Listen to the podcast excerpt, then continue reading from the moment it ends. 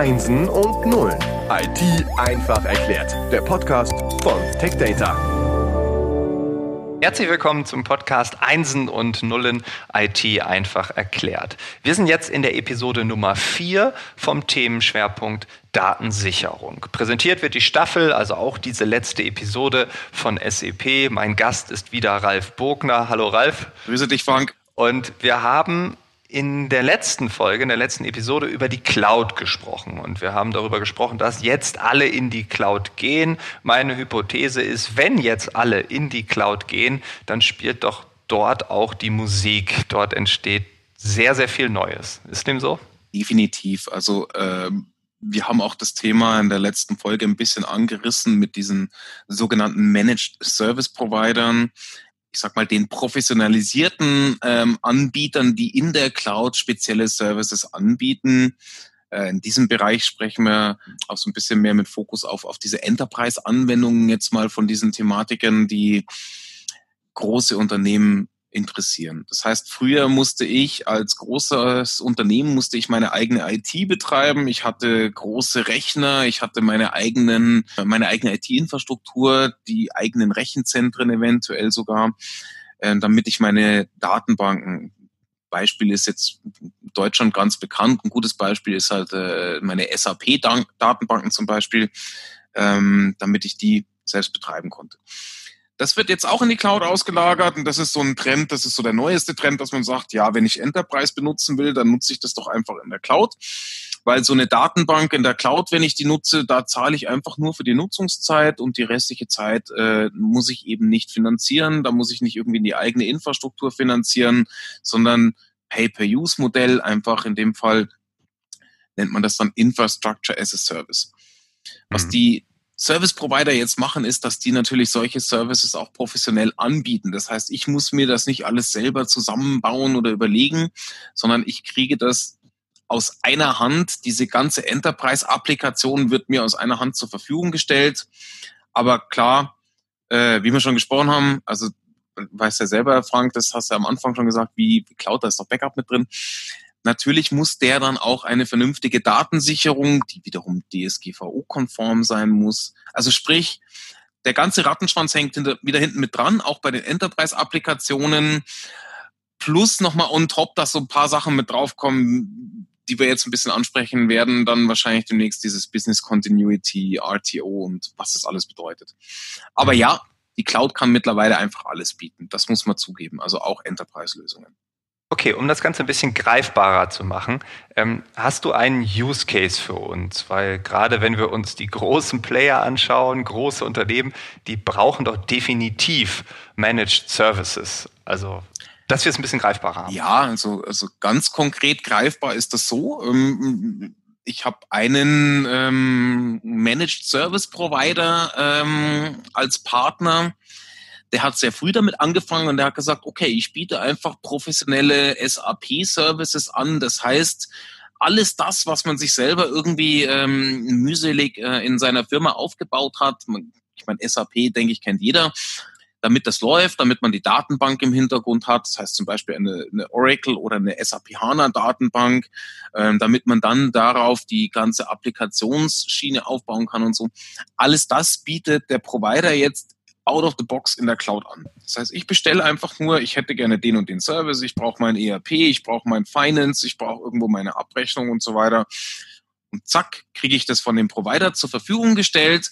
Dafür zahle ich dann natürlich den entsprechenden Service, aber ich nutze dann auch einfach nur diesen Service, wie ich ihn benötige. Also sprich, ich brauche mir auch nicht irgendwelche IT großartig selber irgendwo reinzustellen. Und das Beste an der Sache ist natürlich, der garantiert mir auch alles DSGVO-konform mit allen rechtlichen ähm, Belangen und so weiter äh, zu managen und abzudeckeln. Das heißt, auch die Datensicherung, alles das ist schon erledigt und ich bekomme das ganze Paket out of the box und muss mich um keinen dieser einzelnen Bestandteile, diese Komponenten, da muss ich mir keine Gedanken mehr drum machen. Das macht es natürlich sehr angenehm. Also auch für äh, mittelständische Unternehmen mittlerweile sehr, sehr angenehm, weil ich dieses ganze Know-how einfach outsourcen kann. Mhm. Okay, das macht Sinn. Und SAP ist ja auch als äh, Standard eigentlich in den großen Unternehmen eigentlich überall zu finden. Genau, also da kommt man auch so zu diesem Punkt, ähm, was muss ich beachten? Das heißt, bei SAP zum Beispiel ist es so, äh, wie bei vielen großen anderen auch. Ähm, das Produkt, was wir anbieten, also die, die, die, die Backup-Lösung, muss halt dann zertifiziert sein dafür, bestimmte Standards erfüllen. Kennt man ja auch die normalen Standards, äh, was man nicht alles kennt, ISO und so weiter. Dann muss man die entsprechenden Schnittstellen der äh, entsprechenden Enterprise-Lösung unterstützen, also eine Oracle Arman oder eine SAP HANA Backend-Schnittstelle zum Beispiel. Das wird jetzt viel zu technisch, aber im Grunde genommen geht es einfach nur darum, dass man sagt, wir unterstützen das, was der Hersteller uns gibt und das wird auch zertifiziert und damit ist man dann einfach auf der sicheren Seite im Enterprise-Bereich, dass man eine hundertprozentige äh, Protection für das ganze System hat. Du hast eben den Begriff Business Continuity erwähnt. Was verbirgt sich dahinter und warum hast du diesen Begriff genommen? Mhm.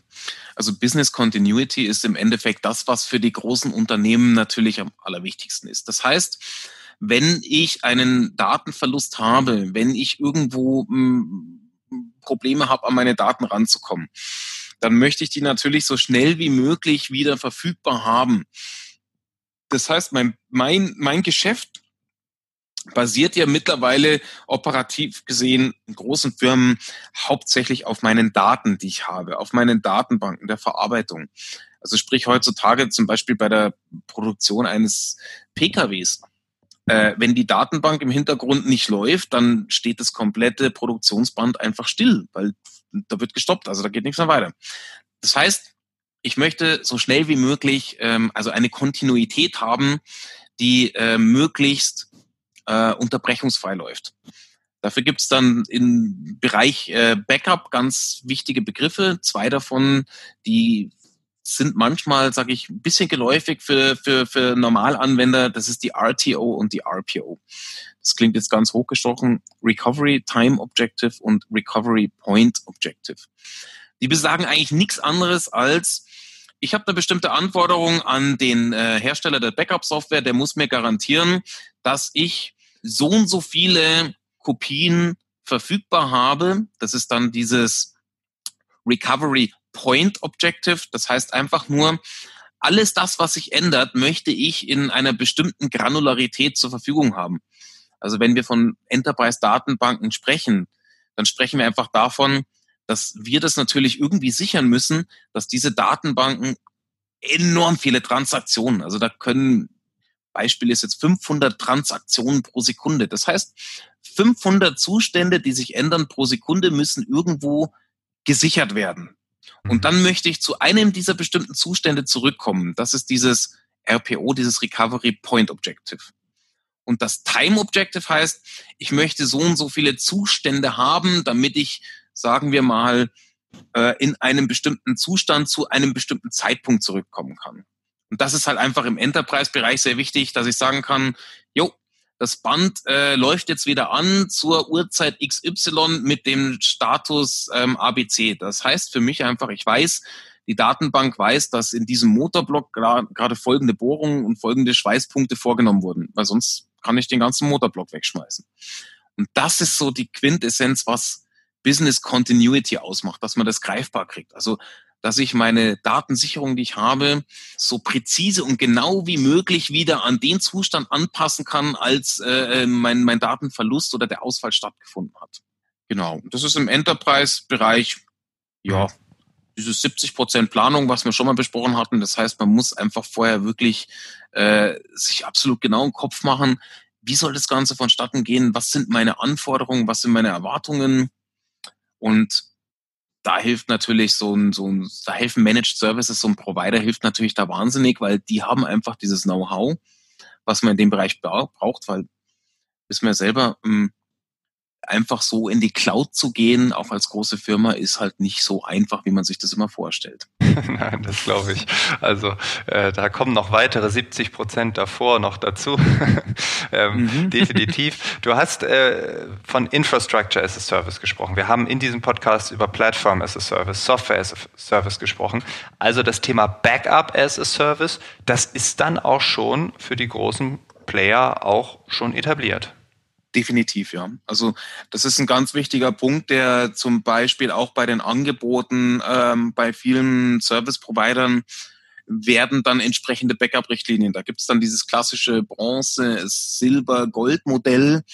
Das entspricht genau dem, was ich gerade erklärt habe mit diesen ähm, RTO, RPO-Zeiten. Das heißt, ich habe ein, ein, ein, ein, ein Service-Level, das heißt, ich will meine Daten innerhalb von einer Stunde und zwar auf die Minute genau innerhalb dieser einen Stunde äh, wiederherstellen können. Das heißt, wie schnell kann ich die Daten herstellen und wie genau oder wie granular ist der Zeitpunkt, wie ich die Daten wiederherstellen kann. Und das ist genau das, was im Endeffekt dann am Schluss diese, diese Enterprise Agreements mit solchen Providern ausmacht, dass die einem genau sowas garantieren können.